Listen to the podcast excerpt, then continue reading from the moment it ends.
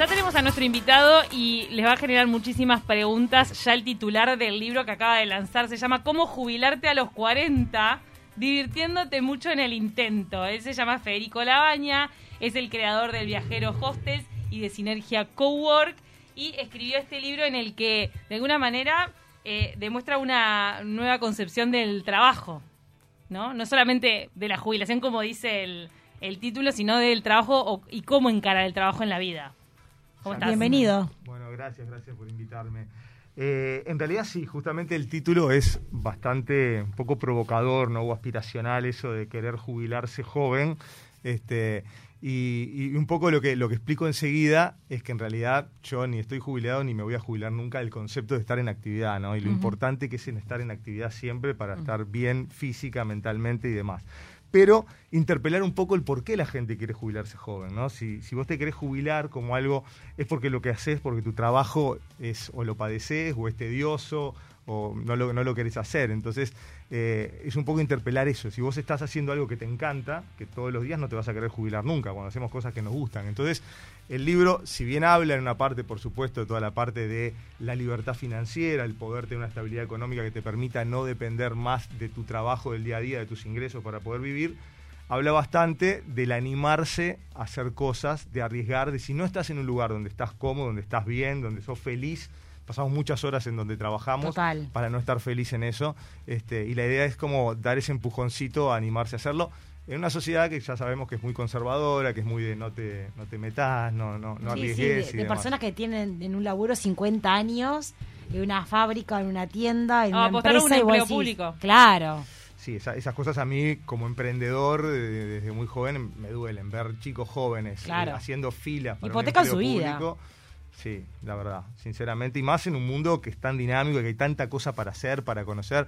Yo, yo digo que un poco, cuando me preguntan cuál es tu motivador para, para ser emprendedor, siempre digo que es la libertad, ¿no? Para mí me Claro. obsesionaba de muy de chico, me parecía horrible tener solamente 20 días de vacaciones al año, ¿no? O tener que todos los días trabajar a la misma hora en el mismo lugar o que no tuvieras ganas o tener incluso un jefe del cual de repente no, Lo sufrís. no- exacto.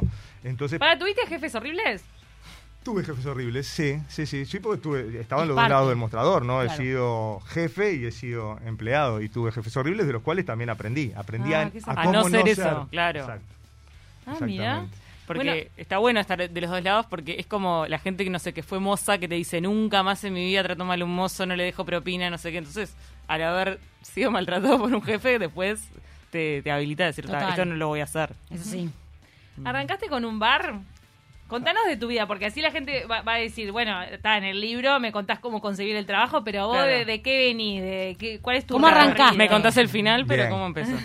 En, en el libro lo cuento, así que para que lo compren, pero, pero más o menos hoy sí, hago un raconto. Mi primer emprendimiento fue un bar con amigos con 21 años. Fue una, yo ya trabajaba, estaba trabajando y estaba estudiando al mismo tiempo, ¿no? Y el bar de los fines de semana era como mi capacidad de ahorro, este, porque yo ya tenía claro que me quería ir de viaje, que quería agarrar una mochila, e irme a recorrer el mundo. Sentía que el mundo era muy grande y que había mucha gente y muchas cosas para conocer para quedarme solamente en Uruguay, en, en mi barrio, en mi, en mi, en mi colegio, etcétera, etcétera.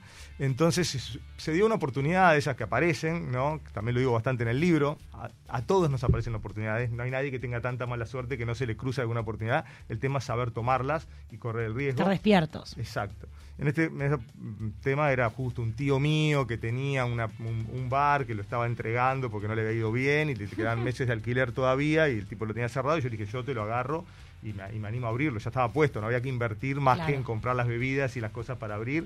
Le dije a tres amigos muy heterogéneos porque armé un grupo que fuera justamente diferente para que no fuéramos todos iguales y armamos el bar y tuvi- digo, no tuvimos la suerte porque lo hicimos bien, de, de ser exitosos muy rápidamente y en Ah, se te llenó de gente, en época Se donde llenó. no había redes sociales. Sí, en Entonces, ¿cómo hacías con el boca a boca? Flyers. Se Flyers. repartían flyers. iba a las universidades a pegar eh, fotocopias, ¿no? A cuatro de la inauguración, llamamos por teléfono Claro. fijo a todo el mundo, a toda nuestra lista de conocidos para invitarlos a todos a que vinieran uno a uno llamando a las casas. Ese marketing directo, ¿eh? Total, total. Obviamente a todos los amigos había que invitarles la cerveza, etcétera. Necesitabas, yo digo que necesitabas los Los eh, influencers, que no se llamaban así, pero era la gente que te traía gente. Sí, sí, exacto. Y, que, y aparte no hay nada peor que ir a un lugar y que esté vacío. Entonces que haya gente al principio. O sea, los amigos son los que tienen que estar ahí a las 10 de la noche para mostrar Hacer ambiente, bulto. 7 y a las 12 cuando se llena son los que se tienen que ir para que consuman los que van Claro. a, a gastar, ¿no? Entonces lograste juntar el dinero, pudiste irte de, de- de viaje, eso también te nutrió para lo que iba a venir después. Mira, también cuento en el libro que eh, la primer gran experiencia emprendedora mía, y creo que cualquiera la súper recomiendo, es viajar solo. ¿no? Porque cuando vos te armás un viaje solo, estás emprendiendo. O sea, tenés que armarte un presupuesto, tenés que armar un plan de viaje en este caso, tenés que animarte a hablar con otra gente, ser vendedor, o sea, venderte a vos mismo, ¿no? Algunos, yo, yo digo que soy un tipo tímido con mucha fuerza de voluntad, ¿no? Hoy en día, ya a, esta, a esta edad ya lo he superado, pero de chico tenía bastante timidez y a mí viajar solo y animarte a hablar con gente me fue difícil. Eh, entonces para mí fue una gran primera experiencia en- de la cual volví con mucha más autoconfianza de la que tenía al, al irme, ¿no? Y eso para un emprendedor y para cualquier orden de la vida es clave. El vos confiar, tenerte confianza en vos mismo, te va a hacer ser mucho más exitoso en lo que hagas por, por ese mismo hecho, ¿no? ¿Cómo vinieron los, empre- los emprendimientos posterior a este bar? ¿Cómo, ¿Cómo surge después el hostel y todo lo que has creado a lo largo de, de tu corta vida? Porque sos muy joven. Gracias. Eh, a ver, ha habido varios, antes de los hostels ha habido otros emprendimientos. Eh, en realidad, siempre tuve ese espíritu inquieto de querer, lo, lo- lo pongo también en uno de los capítulos del libro, es ser mi propio jefe, ¿no? Esa era como mi motivación, lo que les decía antes de la libertad. Mi motivación este, para, para emprender era, ok, definir yo mis tiempos y demás, mis Claro. riesgos. Entonces siempre fui buscando proyectos en donde pudiera realizar eso. Con el tema de los hostels, que es como el proyecto más grande y más entretenido y el que, y el que también cuento más en el libro, fue una mezcla de cosas. ¿no? El ideal en un emprendimiento es que mezcles tu pasión con ese trabajo. O sea, porque de repente hacer algo que no, te- te- no lo disfrutás, por más rentable económicamente que sea, este, no, no lo No vas a- camina. Exacto. Entonces, a mí, como les contaba, me apasionaba viajar. De los 20 años que me quería ir solo y viajar. Después viví afuera unos años. Cuando volví a Uruguay me pasó eso, que aquí en Uruguay había muy pocos extranjeros. O sea, me costaba mucho, salías a cualquier bar, a cualquier lado y no conocías extranjeros. Era otra vez ver la misma gente. Yo tenía esa necesidad, vivía en Madrid y salías en Madrid y conocías gente de todas partes del mundo. Entonces era como cómo seguir vinculado con extranjeros, mi pasión por los viajes, emprender. Y dije, bueno, claro, el- el- lo justo era un hostel. Hace 15 años no había hostels acá en Uruguay, nadie sabía lo que era un hostel. O sea, hoy lo digo y todo el mundo, sí, Totalmente, claro. sí. En aquel momento, yo digo que, que si bien cuando lo contaba no parecía ilegal, por lo menos parecía inmoral, ¿no? Porque Claro. Todos compartiendo una Claro, habitación ahí. Chicos, Bueno, chicas, este, pero que no se con. Sinergia creo que fue algo similar. Ahora todos sabemos lo que es un cowork eh, y, y hace años que lo saben en el mundo, pero cuando llegó Sinergia era una También. novedad. Había que explicar lo que era. Ta- También y para mí eso fue, fue, fue muy lindo volver a algo que todo, te- todo el mundo me decía con los hostels, no, esto no es para acá, si no hay, por algo será, esto sí Ay, amo para lugares. esos comentarios contrarios, muy acá de Uruguay. ¿O vos decís que en otros países pasa eso de que hay alguien que te tire para atrás? No. Acá, te- hay mucho mucha gente haciendo fuerza para que no, se mantenga todo igual. Es increíble. Es cultural, ¿no? Es Sí. cultural. Yo intento también desarrollar un poco una, una teoría en el libro de por qué somos así también o por qué. Y tratar de animar a, bueno, a los que hoy en día son padres, tíos, abuelos, etcétera, a, a los más jóvenes, dejar de ponerle esos palos de que no, no se puede, esto no es para acá, quédate donde estás. ¿no? Ese, animarse a, a arriesgar. Y creo que es un tema cultural que lamentablemente viene de la educación familiar, de la escuela, de castigar a los Y- niños por equivocarse. Sí, y, y no viene desde un lugar tampoco como eh, malo, o sea, como que pa- para hacerte daño. Viene de un miedo, o sea, de, de cuidarte. Sí, Pero es terrible porque te hace Sí. daño. Una, una pequeña anécdota que también lo pongo en el libro. Mi madre, este, claro, pobre, mi familia era los que más me daban para atrás. En, ese sentido, serio? ¿no? Sí, total. Para contar a qué se dedican tus padres. Mis padres, mi madre trabaja en inmobiliaria, este, tiene ya hace muchos años trabaja iguales, independiente en yo. inmobiliaria.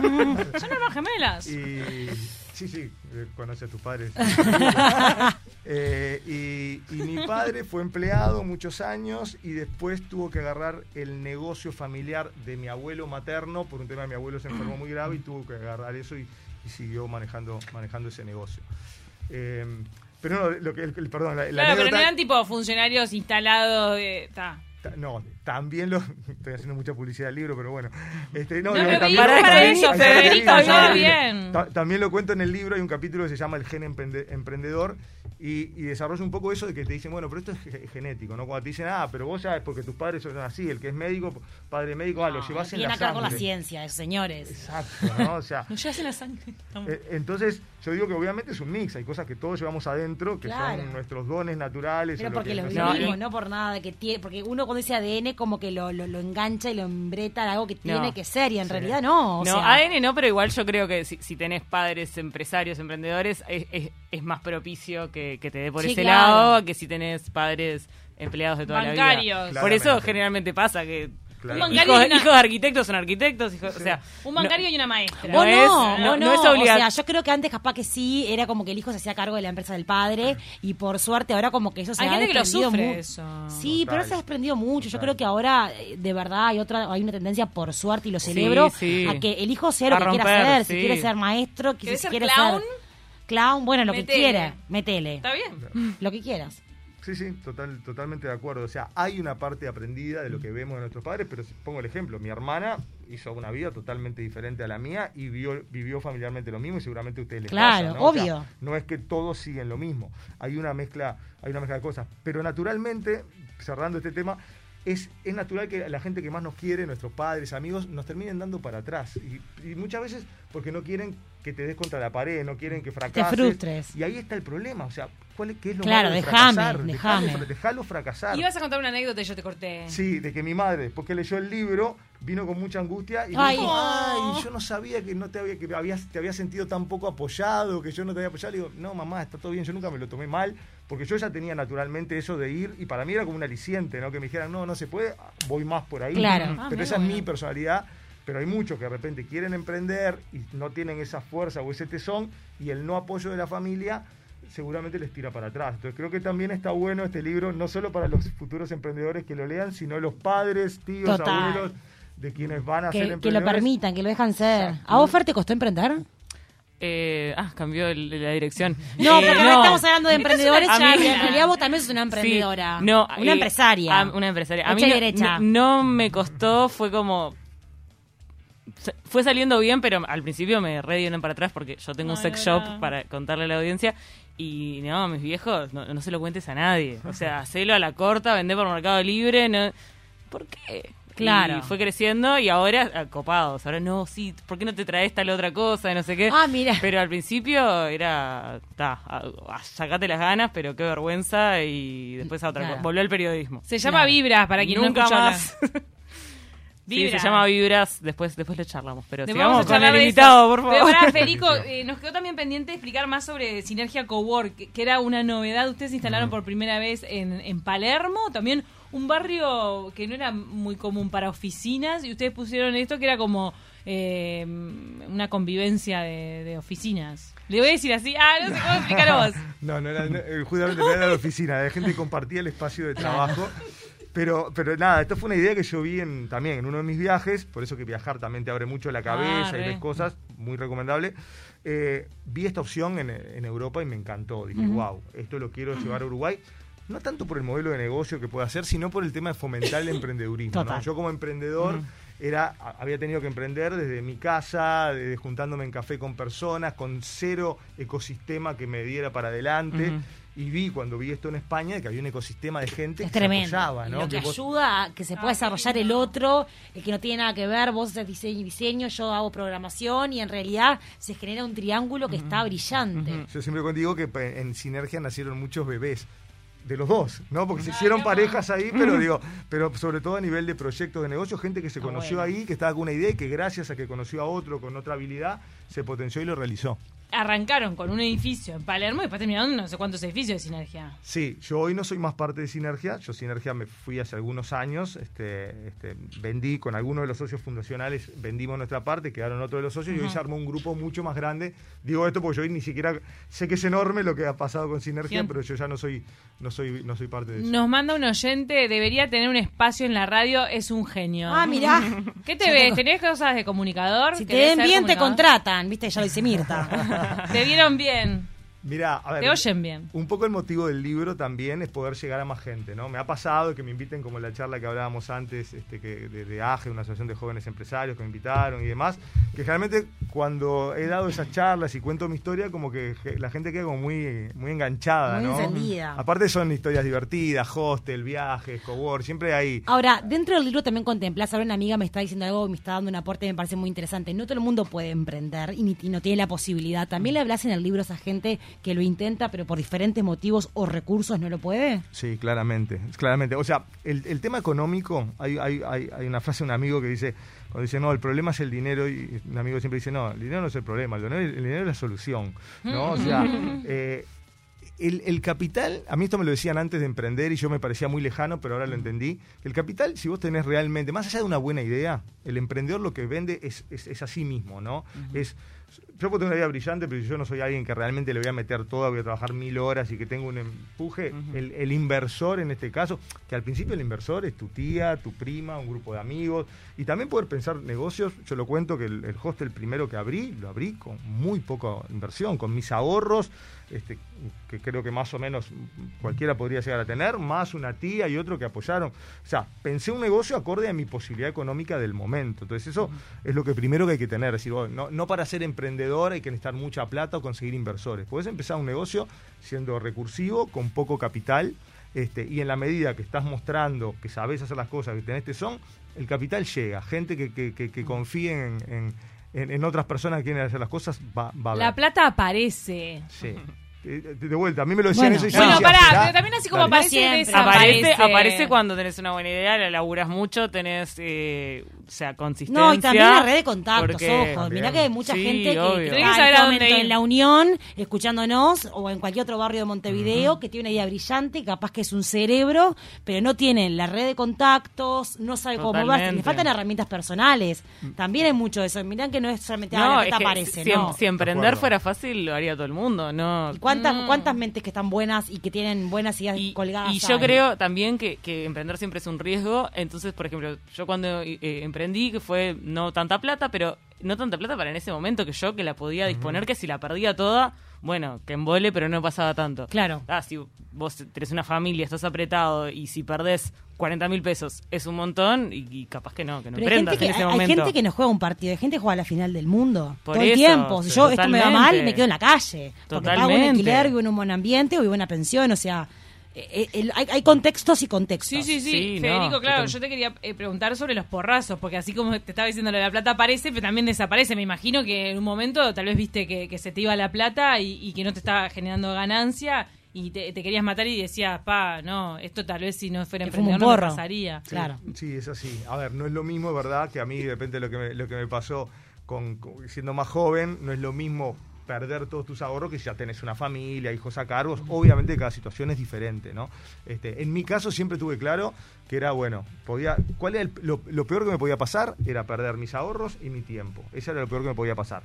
Contra de algo que yo digo que, que no se vuelve, que es esa, ese reproche a vos mismo de no haberte animado, de haberlo querido hacer y de eso no se vuelve porque eso ya pasó el tren y no lo hiciste y depende. Pero bueno, de perder los ahorros o de perder tiempo y demás y darte un porrazo, tener que volver a vivir con tus padres porque te quedaste sin un mango, de eso se vuelve. y, y contestándote uno cortito de esto que Sí. dijiste, como, como recomendación más que nada, es que se animen esas personas que de repente no tienen esa red de contactos, como Sí. si vos, que, está- que- que es verdad, es tal cual. A golpear puertas, que se animen a mandar mails, que se animen a escribirle a personas que vean Está como referentes. A veces el referente no tiene que ser un tipo conocido, famoso, de repente es el almacenero de la esquina de tu casa que puso un proyecto, que lo armó de cero, el que tiene una tienda, que, que- que busquen esos referentes. No, preguntarle a otro emprendedor cómo hizo. Exacto. ¿No? Sí, Eso sí. también. Hay como un mentoreo, hay un espíritu emprendedor de, de que como se transmite el conocimiento, se pasan Está piques. bueno eso. Es muy lindo Sí. eso. Eh, nos mandaron varios mensajes, bueno, dándote para adelante, obvio, Federico. Gracias. Insistir, persistir y jamás desistir. ¡Ay, ya! Buenísimo. Me puse tono. Nos tenemos que ir. Pues Tenemos la cortina. programa. Exacto, nos, sacan del aire. A mí en particular me encantaría y siempre tengo ideas, pero todavía me falta el paso ese de animarme a dejar el sueldo seguro. Nos manda el falsonillo, te vas a animar. Porque nosotros te vamos a dar para adelante. Sábelo. Fede, gracias por estos minutos en De Taquito. Por favor, a ustedes. un